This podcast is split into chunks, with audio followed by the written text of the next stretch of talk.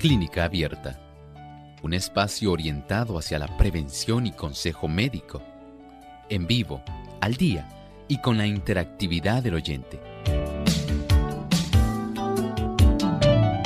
Clínica Abierta, poniendo al doctor a su alcance para un diálogo claro y honesto, porque nos importa su bienestar y salud.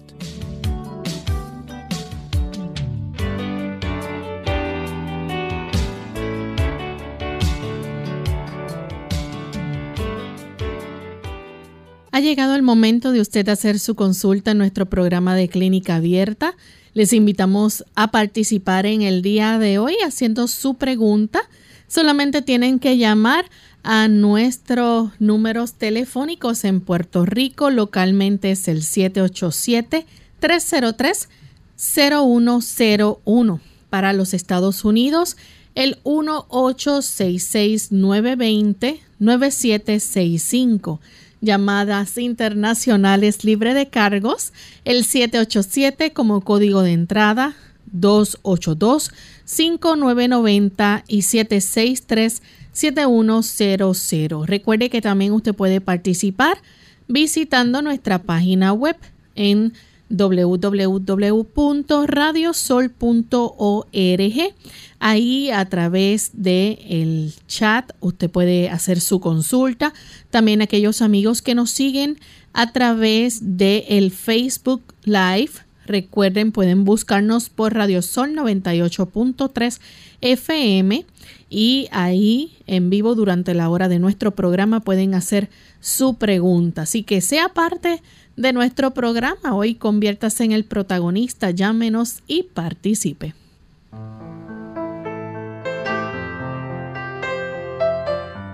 Y nos sentimos muy contentos amigos de poder compartir en esta hora con cada uno de ustedes en este espacio de salud, el que ustedes han hecho su favorito. Así que les invitamos en esta hora a comunicarse a nuestro programa y que puedan participar haciendo sus consultas.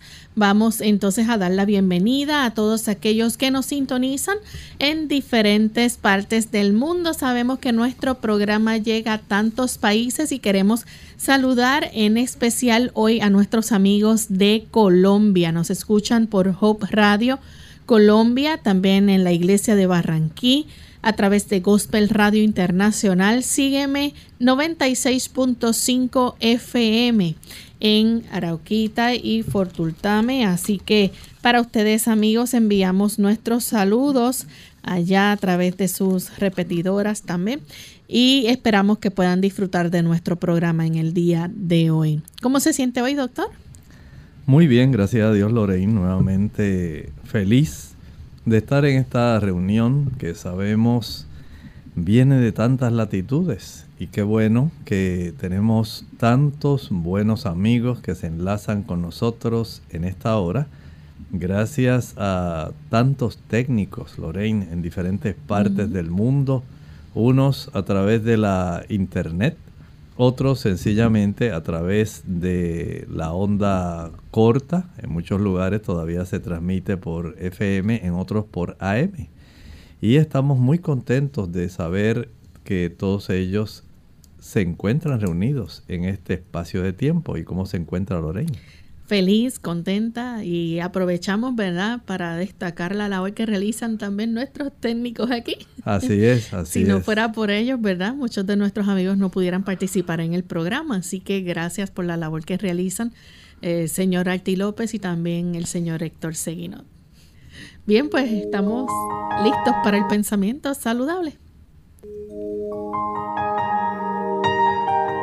Además de cuidar tu salud física, cuidamos tu salud mental. Este es el pensamiento saludable en clínica abierta.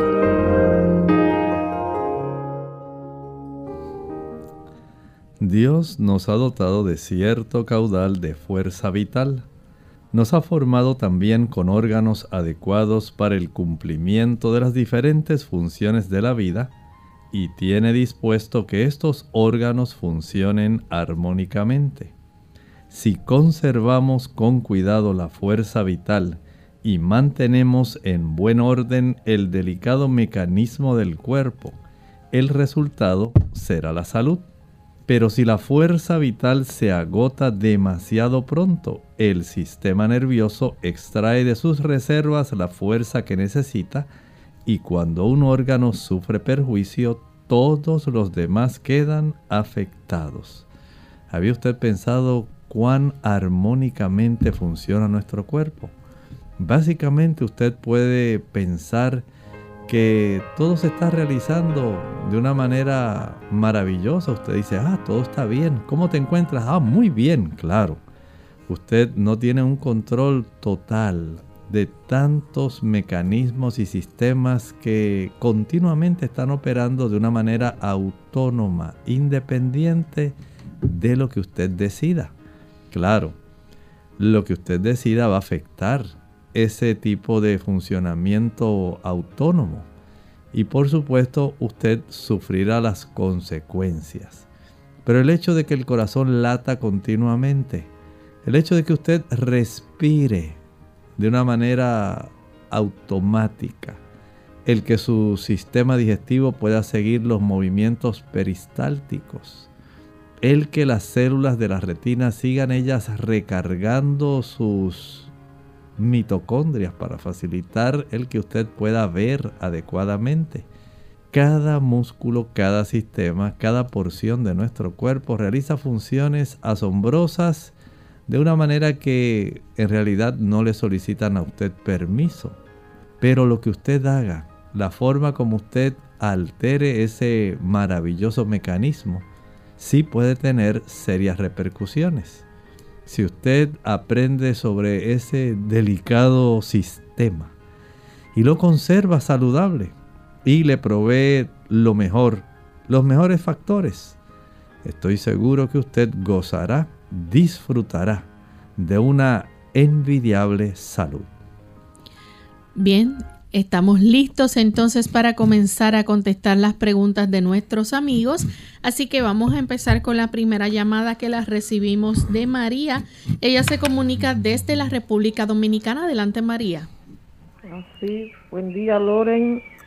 Buen doctor, ¿cómo se encuentra? Como dijo Loren, ¿se me encuentra bien, doctor? Muy bien, gracias a Dios. Ah, mi consulta es, es para decirle algo de mi hermano, que él, es vulnerable, él tuvo, él tuvo un cáncer, pero ya él, ya se lo trató, y pero ahora como se le, dio una diarrea y él se hizo el coprológico y le salió sangre oculta y, y mucha batería abundante. No me cierremos, que no, no tengo transmisión. Este, él fue donde la doctora pero que nada más recetó al vendasol. ¿Qué usted me dice de esa sangre oculta? Gracias. Bueno, sabe que hay algunos microorganismos que en el proceso de desarrollar alguna enteritis, por ejemplo, puede ser una entamueva histolítica, esto afecta a los tejidos, puede producir también eh, algún tipo de sangrado, también la salmonella tifi. Hay algunos de estos microorganismos eh, protozoarios que van a facilitar que se pueda ulcerar localmente la mucosa entérica, la mucosa del sistema intestinal y se pueda encontrar sangre en las heces. Es muy probable que sea consecuencia de estas bacterias, por lo tanto, el mebendazol que le hayan recomendado debe tomarlo para poder aniquilar la bacteria y poder, si es el sangrado por causa de la bacteria, pudiera haber un sangrado independiente de la bacteria, pero eso se tiene que determinar después que él ya haya sobrepasado este tratamiento que le hayan recomendado para este tipo de enteritis entonces hay que indagar si persiste el sangrado una vez ya se haya tratado la bacteria. Por lo tanto, sea sabia, vamos primero a tratar la bacteria, eh, que use el mebendazol tal como le han dicho. Puede también añadir, no va a sustituir, añada el té de la hoja de llantén para que pueda ah, tener una mejoría significativa. Y después que haya finalizado todo su tratamiento, aguarde por lo menos una semana, 10 días y practíquele nuevamente el estudio de sangre oculta en el excremento. Ah, Bien, pues continuamos entonces con nuestra próxima consulta. Máximo de la República Dominicana nos llama. Adelante, Máximo. Buenos días. Buen día. Qué placer hablar con ustedes por primera vez en mi vida, doctor Irmo Rodríguez y Loren, que Dios lo bendiga. Igualmente, bienvenido. Gracias. Mi consulta es para preguntarle al doctor si se puede hacer té de hoja de aranda. Aquí le digamos este cranberry. Y también para qué me dice de sufro de mucho estreñimiento, mucho, mucho. Lo escucho por la radio. Muchas gracias. Sí, puede hacerse té de la hoja de arándano, no hay ningún problema pero no le va a servir para ayudarse con el estreñimiento. Para ayudarse con el estreñimiento, usted puede licuar una taza de jugo de naranja de China puro. Añádale dos guineos, dos bananos, dos cambures, dos plátanos. Luego unas tres cucharadas de linaza triturada y cuatro ciruelas secas. Todo esto lo procede a licuar, no va a colar, sino que va a vaciar el contenido de este tipo de batido en un plato hondo, el cual pondrá en refrigeración. Una vez ya se haya cuajado y se haya formado una gelatina, de ese producto usted va a usar la tercera parte como si fuera el postre del desayuno. La otra tercera parte como si fuera el postre del almuerzo. Y la última tercera parte el postre de la cena. Todos los días usted va a preparar ese tipo de postre en la noche, lo pone a cuajar durante la noche y en la mañana está listo. Si usted comienza a tomar este postre, estoy seguro que en menos de una semana ya usted estará facilitándose un vaciado bastante normal diario del intestino. También puede ayudarse consumiendo una mayor cantidad de piñas. Tres o cuatro rebanadas de piña diariamente también puede ser de mucho beneficio. Vamos en este momento a nuestra primera pausa y cuando regresemos continuaremos con más de sus consultas. Ya volvemos. La enfermedad de válvulas cardíacas es más común de lo que usted o su doctor pueden pensar, especialmente a medida que se envejece. Es algo serio, pero tratable con un diagnóstico adecuado. Si usted o un ser querido experimenta dificultad para respirar, fatiga, presión o rigidez en el pecho, mareos o desmayos, discútalo con su doctor y solicite un ecocardiograma para ser diagnosticado a tiempo y disfrutar la mejor calidad de vida. Más información en askforeco.com. Esto es ASK, el número 4, SHO.com.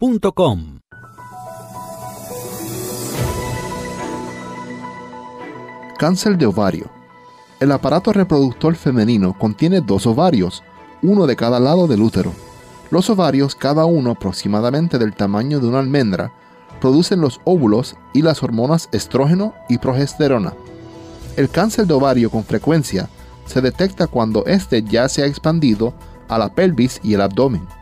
En este estadio tardío es más difícil tratarlo el tratamiento de cáncer de ovario en un estadio temprano, cuando la enfermedad se encuentra solo en el ovario, tiene más probabilidades de ser exitoso. Generalmente, la cirugía y la quimioterapia se utilizan para tratar el cáncer de ovario. El cáncer de ovario en estadio temprano rara vez causa síntomas, pero en estadio avanzado puede causar algunos síntomas no específicos que se suelen confundir con afecciones benignas más frecuentes. Los signos y síntomas del cáncer de ovario pueden comprender los siguientes. Hinchazón o inflamación abdominal, sensación de saciedad rápida al comer, adelgazamiento, molestias en la zona de la pelvis, cambios en los hábitos intestinales como estreñimiento y necesidad frecuente de orinar. Golpes en la cabeza. Hola, les habla Gaby Zabalúa Godard con la edición de hoy de Segunda Juventud en la Radio, auspiciada por AARP. Todos los años, dos millones de personas se golpean la cabeza. Los niños se caen de sus bicicletas, los adolescentes de sus patinetas y nosotros, los adultos mayores, nos golpeamos la cabeza en nuestras propias casas. Afortunadamente, tres cuartos de los heridos se recuperan sin hospitalización y sin consecuencias permanentes. Una pequeña herida una contunción y se acabó. Pero ¿cómo se sabe si tu herida requiere de más atención? He aquí la lista que ofrece la Clínica Mayo. Si tienes dolor de cabeza, si pierdes el conocimiento, si te sientes confundido, si pierdes la memoria o si sufres de una repentina parálisis parcial, entonces necesitas atención médica inmediata. Si padeces alguno de estos síntomas, concurre al médico a la sala de emergencias porque un golpe en la cabeza puede costarte la vida. La pérdida de conocimiento, aún por un periodo corto, puede afectar al cerebro. La hemorragia cerebral puede causar compresión y derivar en daño permanente. Una herida en la cabeza puede provocar un deterioro mental. Si te das un golpe en la cabeza y presentas algunos de los síntomas que indican que podrían tratarse de algo serio, busca atención médica inmediatamente. El patrocinio de AARP hace posible nuestro programa. Para más información, visite aarpsegundajuventud.org.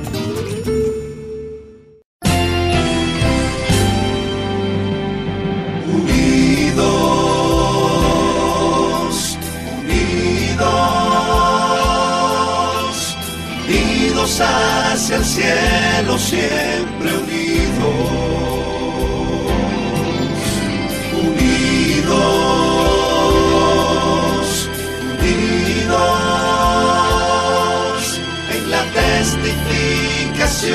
De la verdad,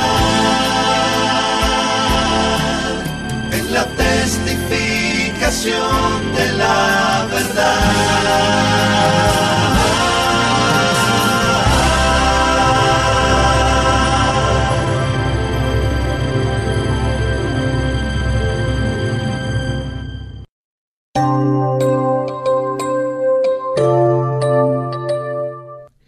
Y ya estamos de vuelta en Clínica Abierta. Amigos, continuamos compartiendo con ustedes sus consultas.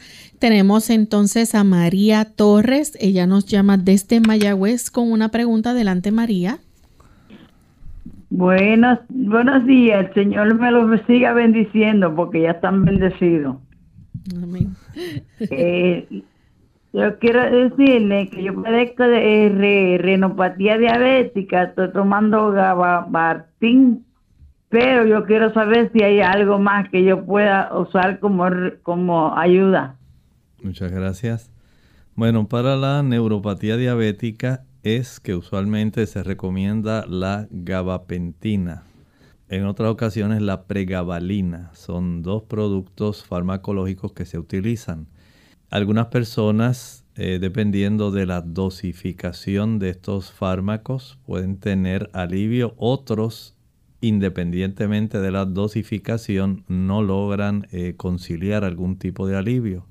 Sí se ha podido observar que hay un beneficio cuando usted añade, adiciona, complementa a la gabapentina o a la pregabalina el uso del ácido lipoico, el ácido alfa lipoico eh, comercialmente aquí en Puerto Rico lo puede conseguir como alfa lipoic acid.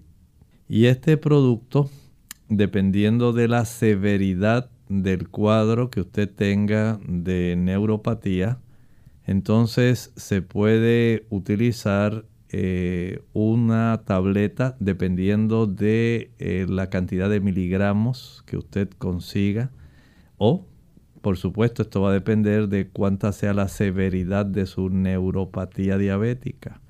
Entonces se va titrando, poco a poco se va haciendo un ajuste de acuerdo a su cuadro clínico, pero en términos generales ese producto que es un suplemento nutricional, es un tipo de antioxidante, ayuda para este problema, pero hay que tomar en consideración que usted debe cooperar evitando tener elevado el nivel de la glucosa sanguínea, porque mientras ese nivel de glucosa sanguínea permanezca elevado, va a continuar el proceso inflamatorio de sus nervios y el problema de la neuropatía continuará desarrollándose aunque esté tomando el ácido alfa lipoico. Entonces se hace necesario y conveniente que usted coopere en ese aspecto con usted misma para que sus tejidos no se sigan deteriorando. Esa quemazón, ese ardor, ese hormigueo que usted siente puede disminuirse si usted coopera evitando eh, los jugos, maltas, refrescos, bombones, helados, paletas, bizcochos, galletas, flanes, chocolates, brazos gitanos. Todo ese tipo de productos azucarados usted no los puede usar si quiere tener mejoría y ver o comprobar la efectividad del ácido alfa lipoico en su condición de neuropatía diabética.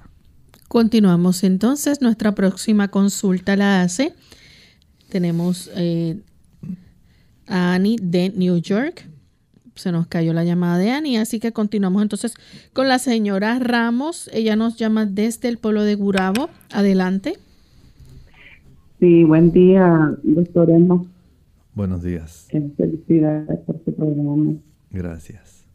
Doctor Elmo, eh, yo tengo gastritis crónica y reflujo esofágico pero tengo una duda con unos alimentos si los puedo consumir. Es el tomate, la cebolla, el ajo y el ajo y el perdón, el, jugo de repollo puro. Eh, ¿Qué cantidad me podría tomar en el día? Gracias, doctor. Muchas gracias. Mire, eh, algunas personas con el uso de los productos que usted mencionó se les irrita el estómago. Si su gastritis ya es una gastritis severa, si básicamente se ha tornado crónica, sería conveniente que pudiera evitar eh, el tomate, el ajo y los, el otro producto que mencionó por un tiempo, de tal manera que le demos oportunidad a la mucosa gástrica para que pueda ir reparando, reduciendo la inflamación que tiene. Y el uso del jugo de repollo puro sí es muy, muy eh, acertado su uso. Si usted lo hace en la licuadora, puede usar hasta media taza tres veces al día. Si usted lo extrae puro en una máquina de extraer jugos puros, eh, puede utilizar de estas unas dos onzas tres o cuatro veces al día. Es muy apropiado, ayuda a sanar, es una realidad que el jugo de repollo ayuda a sanar eh, las mucosas gástricas y de esta manera usted se evita reflujo. Trate de ingerirlo, este jugo, y luego camine. No se quede detenida, no se quede sentada ni acostada.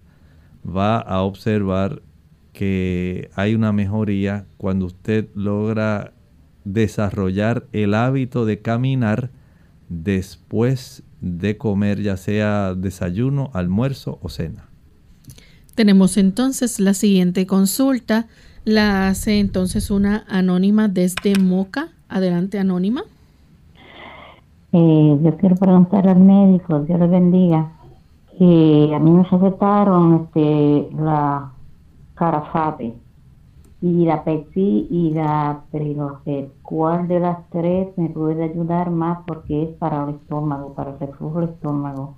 Y si usted conoce de, producto ese, la Carafate, a ver si ese producto pues, es beneficioso para, para el estómago o, o puedo usar las otras cosas. Dios bendiga y gracias.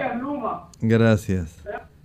Ese tipo de productos sí son precisamente para lidiar con el efecto de la acidez estomacal. Eh, me imagino que se lo habrá recetado su gastroenterólogo después de haber hecho alguna gastroscopía y de acuerdo a lo que él vio en ese estudio probablemente le recetó este conjunto de productos. Pero recuerde algo, aun cuando usted use el conjunto de productos, los medicamentos que mencionó, si usted puede además evitar, por ejemplo, el café, ya usted sale ganando. Si evita el chocolate, ganancia adicional. Si evita las frituras, todavía tenemos una mejoría mayor. Si además evitamos los azúcares, cualquier tipo de producto azucarado, usted va a tener una mejoría más franca. Si evitamos el uso del chile, el ají la canela, la canela que muchas personas piensan que no hace daño, sí le irrita. Canela, clavos, nuez moscada, pimienta, mostaza. El uso de salsa catsup o ketchup, el uso de mayonesa, el vinagre balsámico, el vinagre orgánico, el vinagre de manzana, el vinagre artesanal todos esos productos irritan. Usted no los puede consumir y estoy seguro que si usted evita esos productos y logra también tener más paz mental, comer en horarios específicos, evitando las meriendas y consumiendo, por ejemplo, el agua de papa. En la licuadora añada dos tazas de agua una papa cruda pelada. Procede entonces, una vez licúe, a colar y una vez haya colado, va a tomar media taza, 4 onzas, medida de cocina, 4 onzas 30 minutos antes del desayuno, media taza de agua de papa, media hora antes del almuerzo, media taza de agua de papa, media hora antes de la cena y al acostarse. Lo va a practicar por unos siete, unas siete semanas más o menos, tomando en cuenta que usted va a utilizar los otros factores que mencioné, va a evitar aquellos alimentos, nada de meriendas y entre las comidas, entre el desayuno y el almuerzo en ese lapso de cinco horas, lo que va a tomar es solamente agua y si tiene necesidad de tomar una cucharadita de pulpa de sábila, hágalo. Les resultará muy beneficioso. Bien, tenemos entonces nuestra próxima consulta que la hace Luis de Caguas. Ya no tenemos a Luis. Continuamos entonces con Blanca de Aguadilla. Adelante, Blanca. Aló, buenos días. Buen día. Eh, es para decir, yo soy diabética y, me, han recetado metformina y eso me baja de peso. Este, yo uso por la mañana. Eh, Disculpe, no le alcancé a escuchar. Yo es diabética y usa metformin y la hace bajar de peso. Sí, lo que no, Ok, es que no escuché lo que dijo después de eso, de que le hacía bajar peso. Sí, eh, yo uso 25 de la mañana, 2 de 10 y por la tarde ese día no, quisiera saber algún complemento para hacer, usar así en la tardecita, cosa de que se me siga nivelando en lo que me tomó la de la noche. Ok. La mejor trabaja bien, pero me baja después. Ya llevo, estoy en 104, están a 125 libras. Ah, ya, sí. Sí, hay algunas personas que el uso de la metformina sí les hace bajar peso no ocurre en todas las personas, pero sí he conocido de personas que le da ese efecto.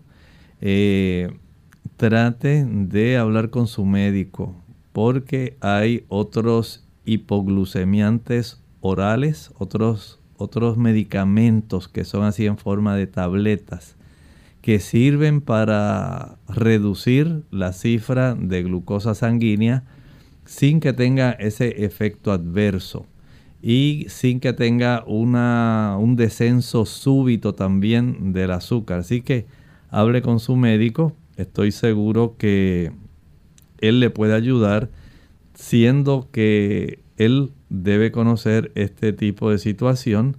Vaya donde él, trate de obtener una cita cuanto antes para que le haga el ajuste necesario. Bien, tenemos entonces a Annie que nos llama de New York. Adelante Annie con la pregunta. Sí, muy buenos días, bendiciones, doctor. Mi pregunta es para madre. Ella tiene 56 años de edad, entonces a ella le mandaron a hacer al principio sonograma abdominal, pero no se veía bien, no salía bien, y luego le mandaron a hacer uh, una tomografía eh, pélvica por esa área y salió con una inflamación en la vesícula. Y me gustaría saber qué el doctor me dice o qué remedio natural ella puede tomar para eso. Ella come bajo en sal y grasa, o sea que se cuida bastante. A ver si el doctor me puede ayudar, por favor. ¿Y a qué se debe la inflamación de la vesícula? Gracias, y que pasen feliz. Este tipo de inflamación eh, que se revela en un aumento ¿verdad? del grosor de las paredes de la vesícula, eh, desarrollando una colecistitis. Hay que tomar en cuenta algunos factores. Recuerde que el líquido que se almacena en la vesícula, los líquidos biliares, son una combinación de un conjunto de sustancias donde predomina el colesterol. Pero también hay un conjunto de sustancias, digamos, producto del metabolismo de, de los alimentos y de los medicamentos. Y en ocasiones la calidad de ese líquido puede facilitar la irritación de esa vesícula. Eh, esto, si usted hace algunos cambios en su alimentación, digamos que adopta por unos 10 días el consumo preferentemente de vegetales, ensaladas y hortalizas. Berenjena, berro, brócoli, cebolla, col, repollo, coliflor, espárrago, espinacas, germinados, habichuelas, lechuga, maíz tierno, pepinillo, perejil, quimbombó, rábanos, remolachas, tomates, zanahoria. Ese tipo de productos eh, consumidos de forma preferencial por un lapso, digamos, en el almuerzo, ese tipo de productos solamente que usted quede satisfecha. Eh, en el desayuno, preferir el uso de cereales y en la cena el uso de frutas. Cereales en el desayuno, preferentemente hortalizas, ensaladas y eh, este tipo de productos de la huerta en el mediodía y por la tarde frutas. Hacer esto por 7 a 10 días ayuda a reducir esa inflamación y facilita que mejore la calidad del líquido biliar evitando una mayor inflamación. Hay ocasiones cuando puede eh, alcanzar algunas bacterias esa área, no son cosas frecuentes, pero puede ocurrir. Casi siempre es por motivo de la calidad del líquido biliar que resulta muy irritante, trate de utilizar mucha agua, especialmente agua con limón. Prepare un galón de agua, exprímale cuatro limones grandes, amarillos. Luego que usted los haya exprimido, eh, pique esos limones, trócelos bien pequeñitos y añádalos al agua esta agua trate de utilizarla durante el día. Sí, además le puede añadir una taza de garbanzos secos. Una vez usted los eh, lave, los enjuague, escurra, añádalo a, esa, a ese galón de agua y tome ese líquido durante el día. Esto mejora la calidad del líquido biliar y estoy seguro que se reducirá su inflamación. Pero si la inflamación persiste, la molestia y el dolor, debe llevarla al médico. En ocasiones esos episodios deben ser rápidamente evaluados porque algunos casos pueden requerir una cirugía de extracción de la vesícula, una colecistectomía. Bien amigos, ha llegado el momento de hacer nuestra segunda y última pausa. Cuando regresemos continuaremos entonces contestando más de sus consultas. Ya volvemos.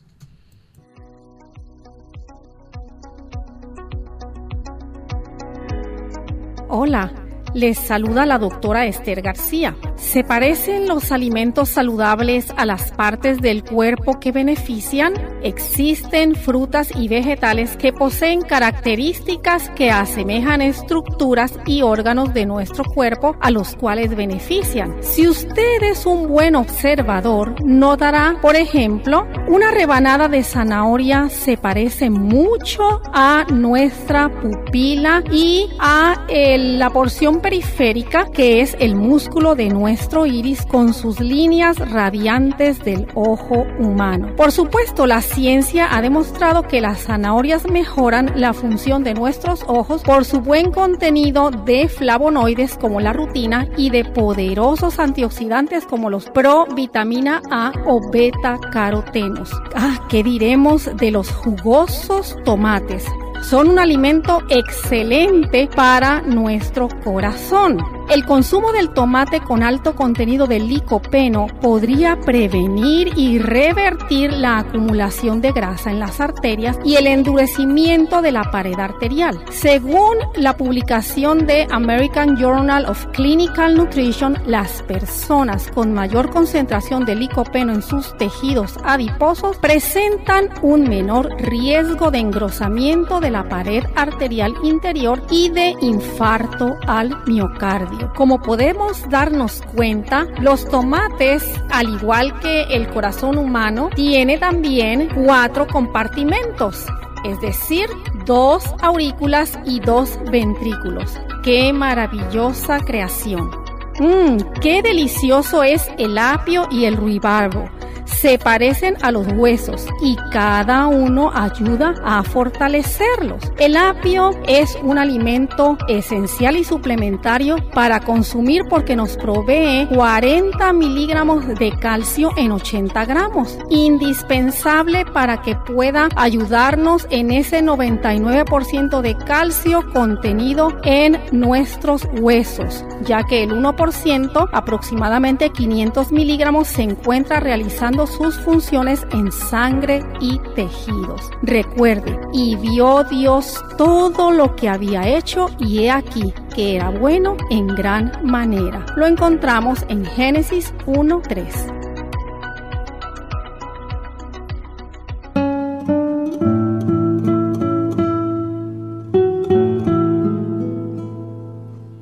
La única discapacidad que hay en la vida es la actitud negativa.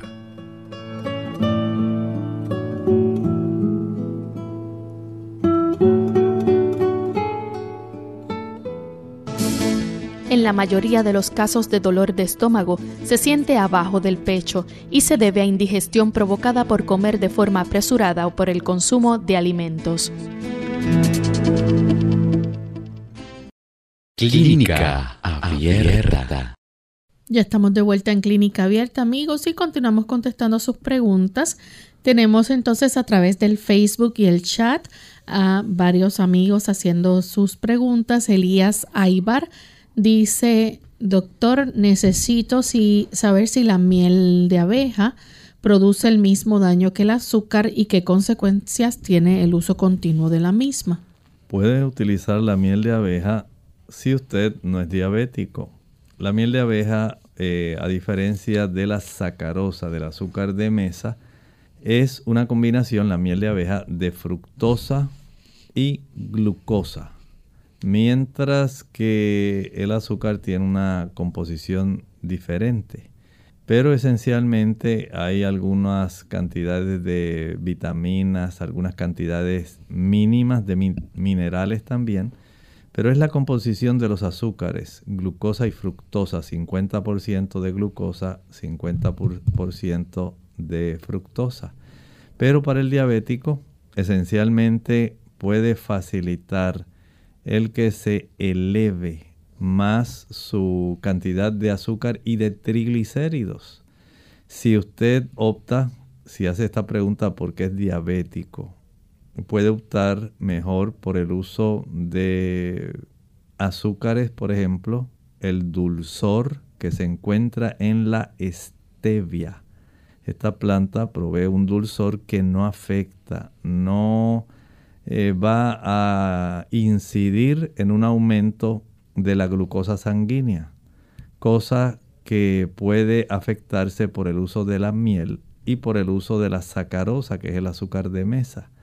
De esta forma usted entonces puede tener, si es diabético, mejoría usando preferentemente el azúcar que se obtiene de la stevia y no va a tener problemas con su cifra de glucosa. Nuestra siguiente consulta la hace entonces Tania Chalas. Dice, ella nos escribe desde la República Dominicana y pregunta cómo es más factible tomar el sol, en la mañana o en la tarde, es para poder conciliar el sueño. Bueno, si usted tiene la oportunidad de exponerse al sol en la mañana, un rato, digamos, puede estar 45 minutos, una hora, aprovechalo.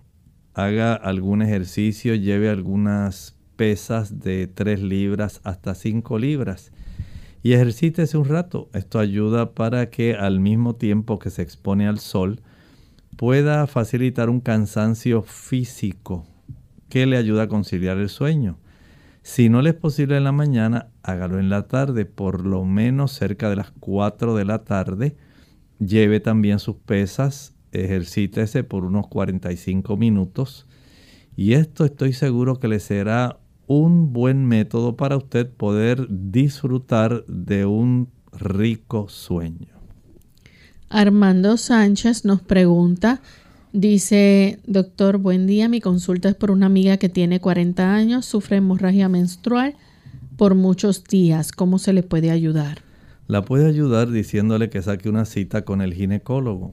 Es útil eh, practicarle un sonograma del área pélvica, un sonograma pélvico, eh, para saber si es necesario también un sonograma transvaginal. No sé cómo eh, a ella le acostumbren a recomendar, porque de esta forma se puede observar si hay algún tipo de formación como los miomas, leiomiomas. Este tipo de tumor benigno hace que las damas puedan tener mucha hemorragia menstrual. Hay que verificar también ese sonograma el grosor del endometrio, esto también da un indicio de cómo se encuentra la actividad estrogénica y también puede ser útil el saber cómo está la cifra de sus hormonas sanguíneas. Todo eso es esencial para poder determinar cuál es el trastorno que le está causando a ella el que pueda tener esta hemorragia. Y hay que observar también, hacer estudios de cifra de hemoglobina para saber qué cantidad de hemoglobina tiene actualmente, si hay que darle algún suplemento para corregir una hemoglobina baja, una anemia por causa de sangrado y cómo está su cifra del hematocrito. Todo esto es necesario. Tenemos a Antonia Rodríguez. Ella pregunta, dice, ¿qué puedo hacer para cinco hernias que tengo dos lumbar y tres cervical. Depende de cuánta sea la severidad. Si hay una compresión de raíces nerviosas, si hay dolor, si hay discapacidad, pudiera ser útil una cirugía eh, utilizando algún procedimiento de neurocirugía robótica. Esto podría ser muy útil si solamente se han descubiertos, pero su cuadro clínico no va a demostrar que usted tiene algún proceso de mucha severidad, discapacidad. Entonces algunas personas optan por observar si se agrava la situación, si empeora, si se desarrolla algún tipo de complicación, para entonces proceder eh, probablemente a un proceso quirúrgico. Nuestra siguiente consulta la hace entonces Ramona Hernández. Ella dice que puede decir de tomar bicarbonato de sodio o soda para algún caso de indigestión. Bueno, eso se puede utilizar ocasionalmente, pero si es que la persona ya le resulta una costumbre, porque hace muchas combinaciones impropias de alimentos, o si esta persona acostumbra a estar utilizando café o utilizar, digamos, alcohol junto con sus alimentos, entonces esto va a persistir y el exceso de bicarbonato de sodio puede traer problemas de la elevación de la presión arterial y puede traer también otros procesos inflamatorios más adelante. Si lo utiliza alguna vez escasamente, no es eh, algo perjudicial, pero si ya usted lo tiene como un remedio porque después de comer le dan las agruras y siente el malestar, la indigestión, eh, el ardor, y esto ya se ha convertido en algo rutinario o que usted practica con mucha frecuencia, sería mejor que usted vaya al médico que es de su confianza y si es necesaria una gastroduodenoscopía sería muy apropiado. Tenemos entonces a Alba Iris Ramírez. Ella es de la República Dominicana. Dice que tiene dos sobrinas, una de 5 años y una de 8. Tienen piojos desde hace algún tiempo. Quiere saber cómo le puede ayudar. Le ponen vinagre, pero parece que no funciona. Bueno, es que el asunto no va a funcionar aunque utilicen eh, productos eh, como la permetrina, que son farmacológicos. Eh, este tipo de sustancias, si no se trata a las personas que están a su alrededor, esto va a traer serios problemas. Porque estas, eh, digamos, este tipo de infecciones, si en la escuela hay otras niñas u otros niños que tienen el problema, no importa cuántas veces la traten, va a seguir el problema. Si en la casa hay alguien que también tiene el problema, va a continuar el problema. O sea que en el momento de tratar hay que notificar a las autoridades escolares para tratar de detectar si es asunto de un contagio, digamos, horizontal, que tenga que ver con las otras personas que están a su alrededor. Y hay que identificarlo Igualmente, si es que en la casa a alguien más tiene, pues hay que tratar a esa persona. Porque lamentablemente, eh, independientemente de cuál sea el producto, si es un producto farmacológico, un medicamento o un producto natural, algunas personas hacen combinaciones, por ejemplo, digamos, de eh, añaden una cabeza de ajo, eh, una taza, puede hacerse con una taza de aceite, de oliva y se le puede añadir una cucharadita de aceite de melaleuca. Todo eso se licúa, se cuela y con esto se le aplica en el cuero cabelludo y en el, en el cabello en sí, tratando entonces de que esto pueda aniquilar a este tipo de artrópodos, pero si después de lavar la cabeza y haber aplicado todo esto, ya a los 10 días vuelve otra vez a tener lo mismo. Básicamente no hacemos nada con seguir aplicando ese producto, aunque sea un producto natural, porque en realidad no vamos a lograr mucho si no se tratan las personas que le estén contagiando continuamente. Tenemos entonces, Tenemos entonces otra consulta. Esta la hace Bonilla Suri de la República Dominicana pregunta, ¿puede una persona con cáncer comer arroz todos los días?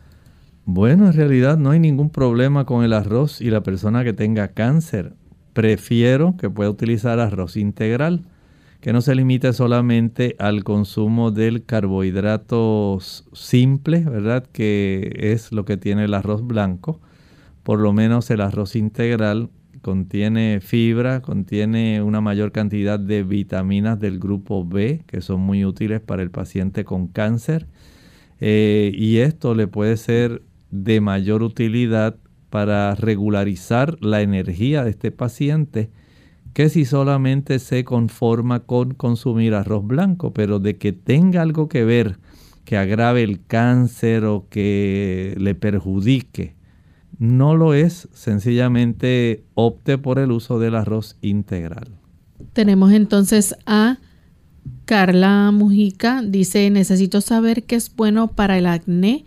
mi sobrino está en la adolescencia y tiene mucho acné.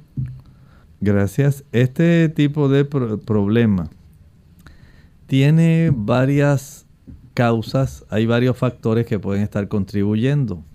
Uno de ellos es el consumo de grasas saturadas. A mayor consumo de grasas saturadas, más se afecta la calidad de la grasa que producen nuestras glándulas de sebo, las glándulas sebáceas. Y este, esta calidad de sebo puede obstruir los conductos de estas glándulas que tienen junto al cabellito, al, al vellito también, en la zona facial, en la zona del dorso, en la espalda, en áreas bajas también de la espalda.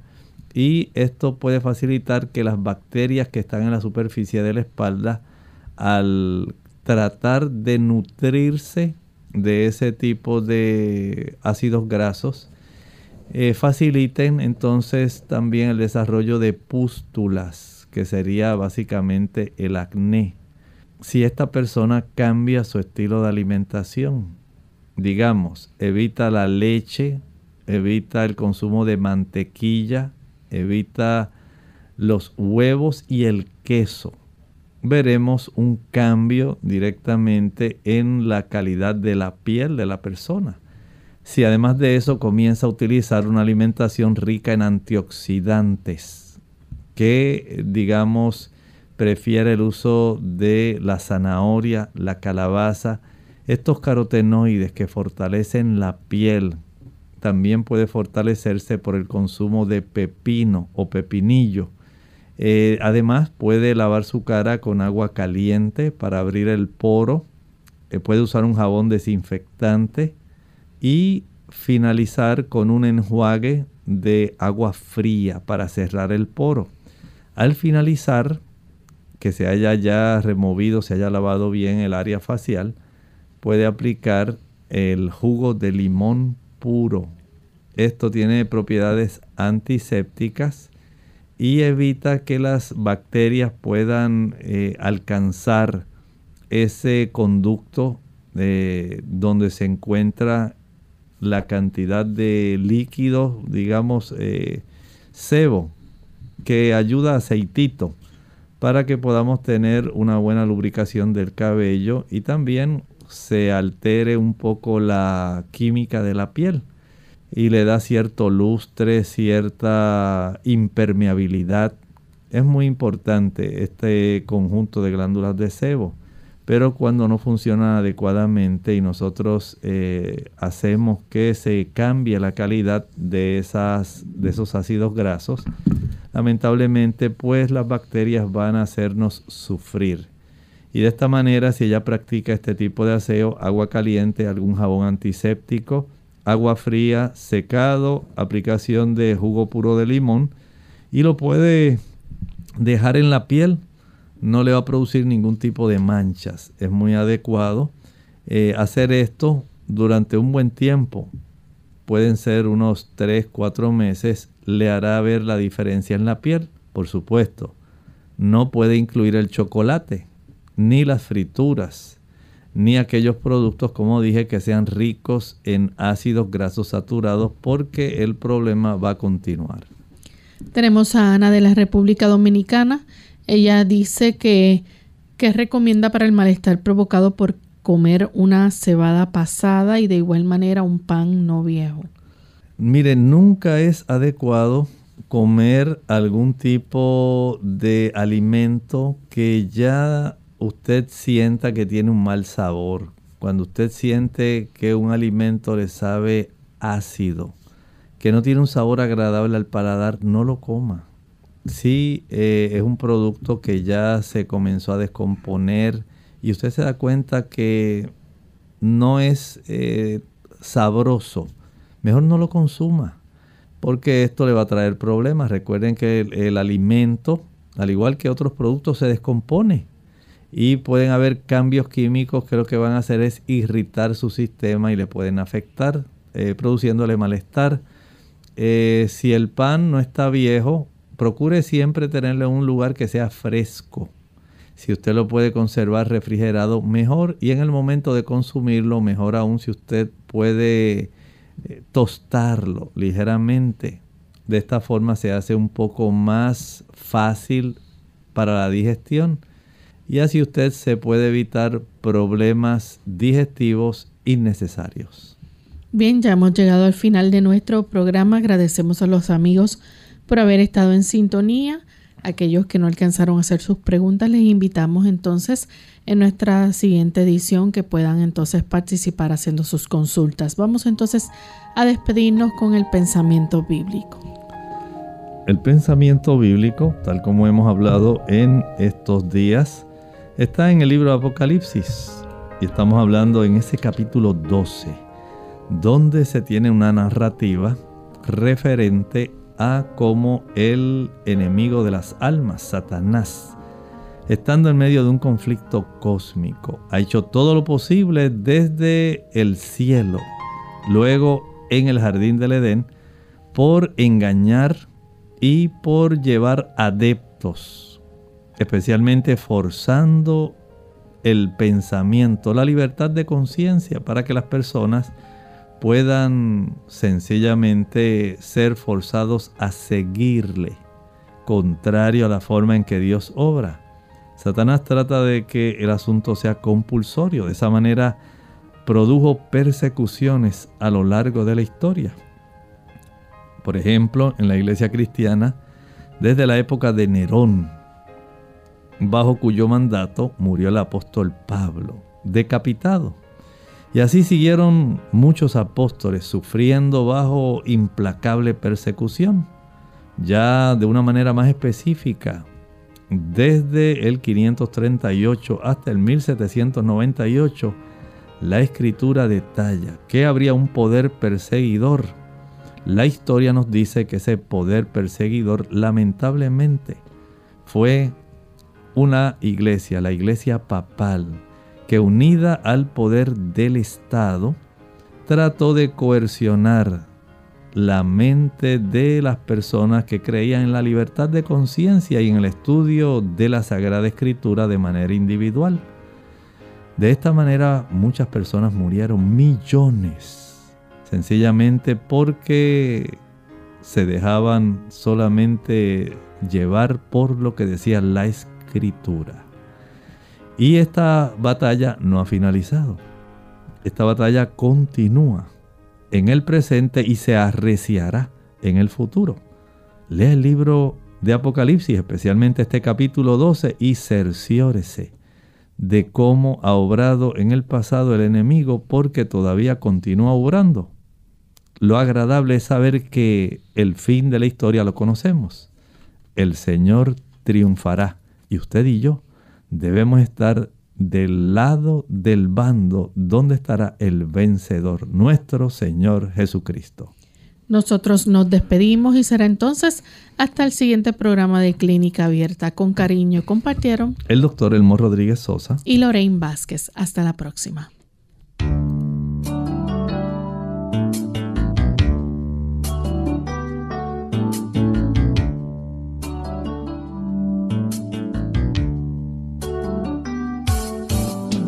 Clínica Abierta. No es nuestra intención sustituir el diagnóstico médico. Antes de poner en práctica cualquier consejo brindado en este programa, usted debe consultar con su médico. Hasta la próxima.